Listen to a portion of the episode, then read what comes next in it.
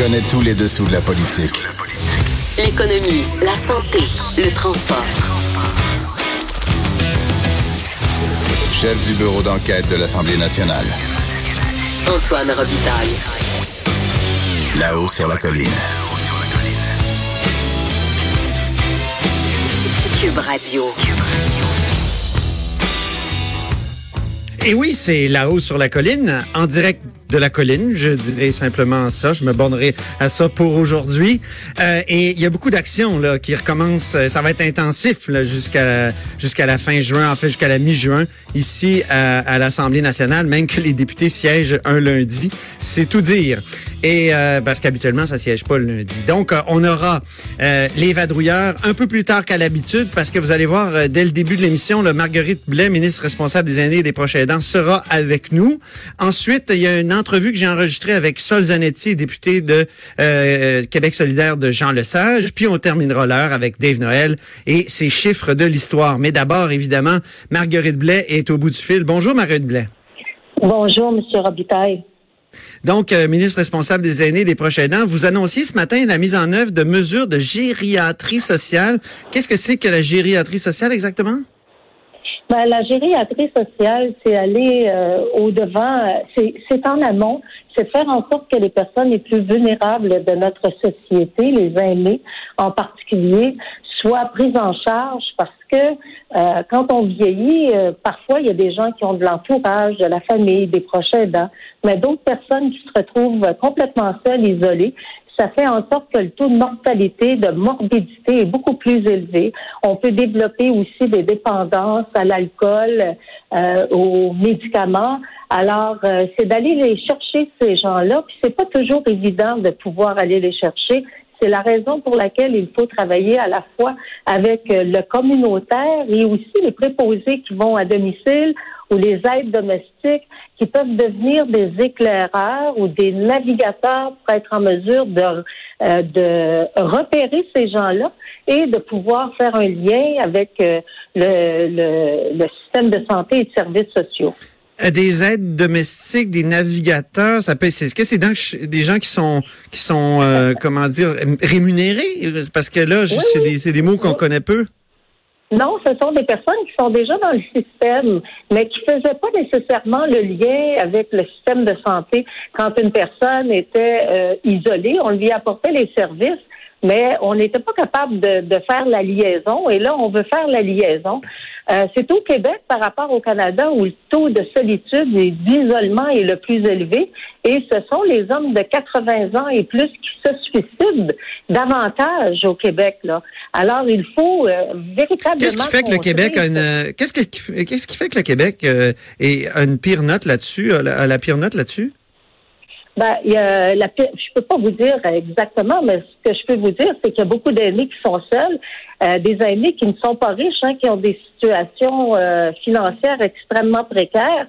Euh, je vais vous donner un exemple de gériatrie sociale qui a bien fonctionné. C'est qu'à un moment donné, il y a quelqu'un qui avait un médecin de famille, qui, voyait son pharmacien. il y avait un examen une fois par année, mais il s'est pas rendu compte que à un moment donné, sa pression diminuait parce qu'il n'avait pas été voir son médecin. Donc, cette personne-là était en mauvaise santé, ne marchait plus, ne sortait plus de la maison. Alors, quand on a été capable, quand le Stéphane Lemire l'a vu, il a tout de suite réglé avec une équipe pluridisciplinaire, c'est-à-dire avec son médecin, le pharmacien, d'autres personnes on a été capable de se réunir, on a été capable aussi de pouvoir ajuster la médication. Cet homme-là a réussi à sortir de sa maison et maintenant, ben, il a une vie un peu plus normale, mais c'est parce qu'on a été capable de, de, le prendre à temps. On a été capable d'être en amont des services. Souvent, souvent j'imagine que ça prend du bon sens de la part des intervenants qui voient des choses et qui peut-être que dans certains cas ne les mentionnent pas. Est-ce que c'est une question de bon sens?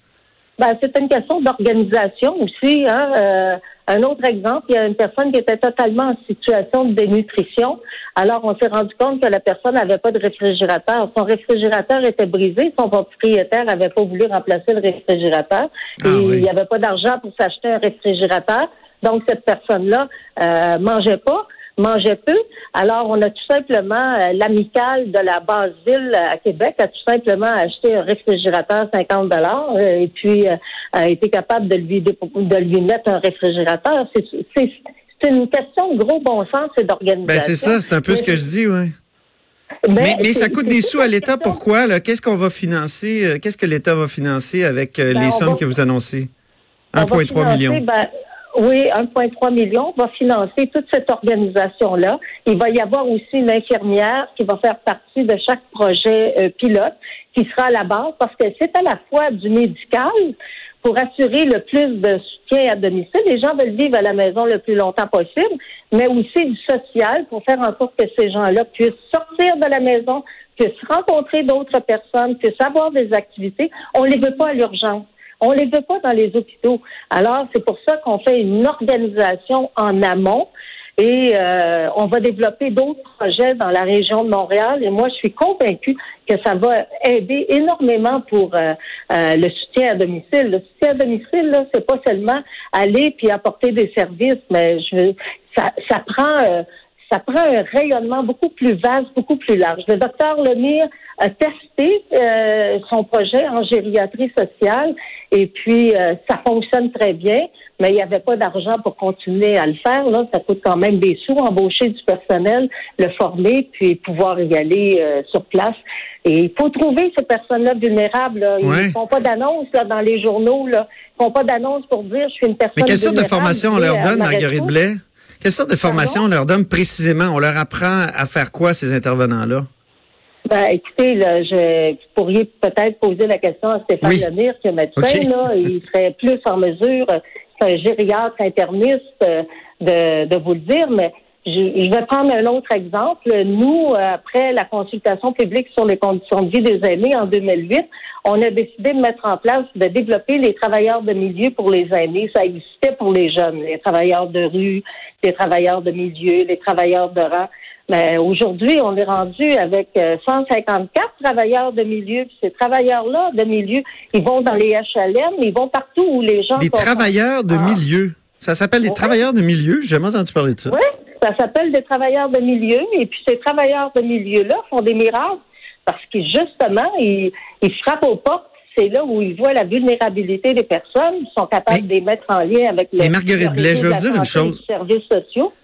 Moi, j'en reviens pas là, que les médecins, dans les années 70, on a décidé qu'ils allaient plus dans la maison, dans les maisons des gens. Il me semble que ça serait fondamental que les médecins recommencent à aller voir les gens. Puis il me semble qu'on n'aurait peut-être pas besoin de tant de travailleurs de milieu si les médecins se déplaçaient un peu, s'ils restaient pas dans leurs bureaux puis dans leurs hôpitaux à, attendre que les gens viennent.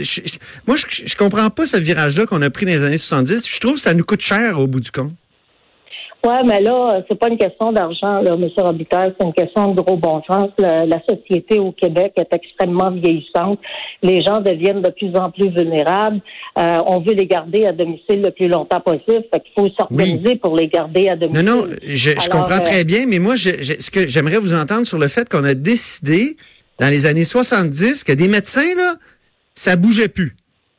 Ça allait plus voir leurs clients, leurs clients, ben, leurs patients. Ben, ben oui, il y en a, je sais, il y a, une petite initiative euh, euh, à Québec, je crois, là, de, de mais, mais je veux dire, la, la, la masse de, de, de, médecins, des médecins de famille, ils ne voient plus les environnements ou l'environnement où leurs patients évoluent. Est-ce que c'est pas à la ben, racine du problème? Ben, vous, avez tout à fait raison. Et c'est ce qu'on veut euh, recréer par la gériatrie sociale, aller voir l'environnement dans lequel la personne vit. Parce que si la personne va chez son médecin dans un bureau, le médecin ne sait pas forcément comment la personne vit. C'est ça. Je veux dire, le médecin n'aurait pas su que la personne n'avait pas de réfrigérateur dans, dans sa ben, maison. là. N'eût été de, du fait que quelqu'un y est allé et qu'il a vu qu'il n'y en avait pas. Est-ce que ce ne serait pas au médecin de faire ça plutôt qu'un travailleur du milieu? Ben, Est-ce que ce serait pas au médecin? C'est pour ça que la gériatrie sociale, là, c'est pas les médecins, juste des médecins, c'est une infirmière, des travailleurs de milieu, le milieu communautaire, les préposés, les ESAD. C'est un ensemble d'organisations pour être en mesure de repérer les mhm. personnes les plus vulnérables et agir en amont sur la vulnérabilité des gens. Il y a une critique euh, qui est soulevée sur... Oui, je vous écoute. Oui, pardon. Non, je c'est pas, c'est pas sorcier, c'est juste du gros bon sens au niveau de euh, de, l'organisation. Puis c'est une bonne nouvelle. Oui, ah non, non, je, je- moi je, je suis d'accord avec vous, c'est une bonne nouvelle, mais il me semble qu'on est en train de compenser pour un, un manque de notre médecine au Québec, où les médecins ne se déplacent plus depuis euh, près de, de 50 ans. Ben, écoutez, ça a été fait comme ça par le passé, mais on est rendu à une époque où il faut renverser la vapeur. On peut pas mettre en place des politiques municipalités amis des aînés. On peut pas mettre en place des, des travailleurs de milieu. On peut pas faire en sorte que moi, ce que, ce que je souhaite le plus, c'est que les, les, les soins et les services se déplacent le plus possible vers les personnes. Les gens veulent Ouais. vivre dans leur ville et dans leur village. Si on n'est pas capable de faire une organisation pour aller les rejoindre, je vous donne un autre exemple. là. Euh, dans le Bas-Saint-Laurent, on va développer le projet euh, dans une municipalité qui s'appelle Saint-Hubert. Ben, cette euh, municipalité-là, là, c'est extrêmement euh, fragile comme situation. Ce sont des personnes âgées qui ont presque pas de service. Alors, il va falloir... euh, C'est toute l'organisation des papotes roulantes, c'est l'organisation de faire en sorte qu'il y ait des, des bénévoles aussi pour aller passer du temps avec ces gens-là, de pouvoir les, les faire marcher quand tu bouges pas, que tu es à la maison, là, tu plus capable de marcher par la suite. Alors, le, le ce que l'amicale de la base ville de Québec, ben, une fois que les gens euh, sortent de leur maison, on les emmène dans le bois parce qu'ils sont, ils vivent dans, dans un milieu de béton. On les emmène dans le bois, on les fait observer la nature, les oiseaux. Les gens retrouvent de la vie, mettent de la vie à leur propre vie. Ils Ben. Le goût de vivre. Et ce goût de vivre-là, c'est fondamental. C'est ça qui fait que les gens vont pas se suicider et que bien souvent, les gens se laissent aller parce qu'il n'y a pas personne autour d'eux autres qui ont plus le goût de continuer à vivre. Alors, on n'est pas fait, là, nous, pour vivre seuls dans la vie. On est fait pour vivre et partager avec les autres. Je Malheureusement. suis, non, moi, je suis totalement d'accord avec vous, mais je pense que nos médecins devraient euh, devraient se déplacer davantage, puis on réglerait une partie euh, du problème.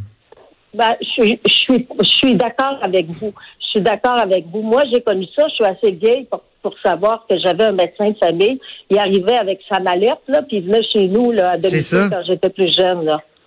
Oui. Fait Hey, que, une dernière question. projet de gériatrie sociale, c'est un projet complémentaire. C'est à la fois la médecine, mais tout l'aspect Ouais. social, tout l'aspect de la société, qui est un déterminant si important sur la santé d'une personne. Vous le savez Quand- comme moi, quand on fait Oui. pas, on a une peine d'amour, comment on devient déprimé dans la vie. Mais euh, en vieillissant, un des, des, des facteurs du vieillissement aussi, où les gens se sentent mal, c'est parce qu'on vit beaucoup de deuil dans nos vies. Toutes sortes Mm. de petits deuils qui s'accumulent. Le, le, la- le, le deuil de- de- d'une perte d'un être cher, le deuil de la perte euh, du travail, le deuil par rapport à la maladie, le deuil par rapport au vieillissement. Alors, euh, ça fait en sorte que bien souvent, il y a un repli sur soi, puis il faut combattre ce repli-là. Puis il y a des gens qui ont peut-être plus de résilience que d'autres, mais il faut aller aussi vers les autres, les plus vulnérables. Puis c'est mon mandat, moi, d'aller vers les plus Ben oui. vulnérables de la société, puis de les sortir Une petite de leur question, marasme. Une petite question en terminant. Quand euh, vous avez fait votre annonce là, sur Twitter, il y a quelqu'un qui a écrit euh, c'est ça, la gériatrie sociale, c'est comme la pédiatrie sociale, c'est une manière pour l'État de soustraire à ses obligations puis de de, de pelleter ça dans la, la cour de, de- des, des individus, euh, des, des bénévoles et tout ça. Euh, et donc très- un, un discours très critique. Qu'est-ce que vous répondez à ces critiques là, donc euh, qui sont euh, manifestées sur, sur Twitter là? Ben, moi, je suis pas, je suis pas du tout d'accord parce que la- le projet de la pédiatrie sociale, ça a été le projet d'une personne, le docteur Julien. Euh, le, le, le ministère de la Santé et des Services sociaux est pas dans le projet. Nous, on fait un projet conjointement avec le ministère de la Santé des Services sociaux. Partout où ça va se développer, les CIS ou les CIUS, comme le CIUS la capitale nationale, va être présent. Fait qu'on va travailler en complémentarité pour faire en sorte que les soins et les services qui sont fournis par l'État, par le ministère de la Santé et des Services sociaux au niveau du soutien à domicile soit fait correctement. Et là où il manque de soins et de services à domicile, on va en mettre.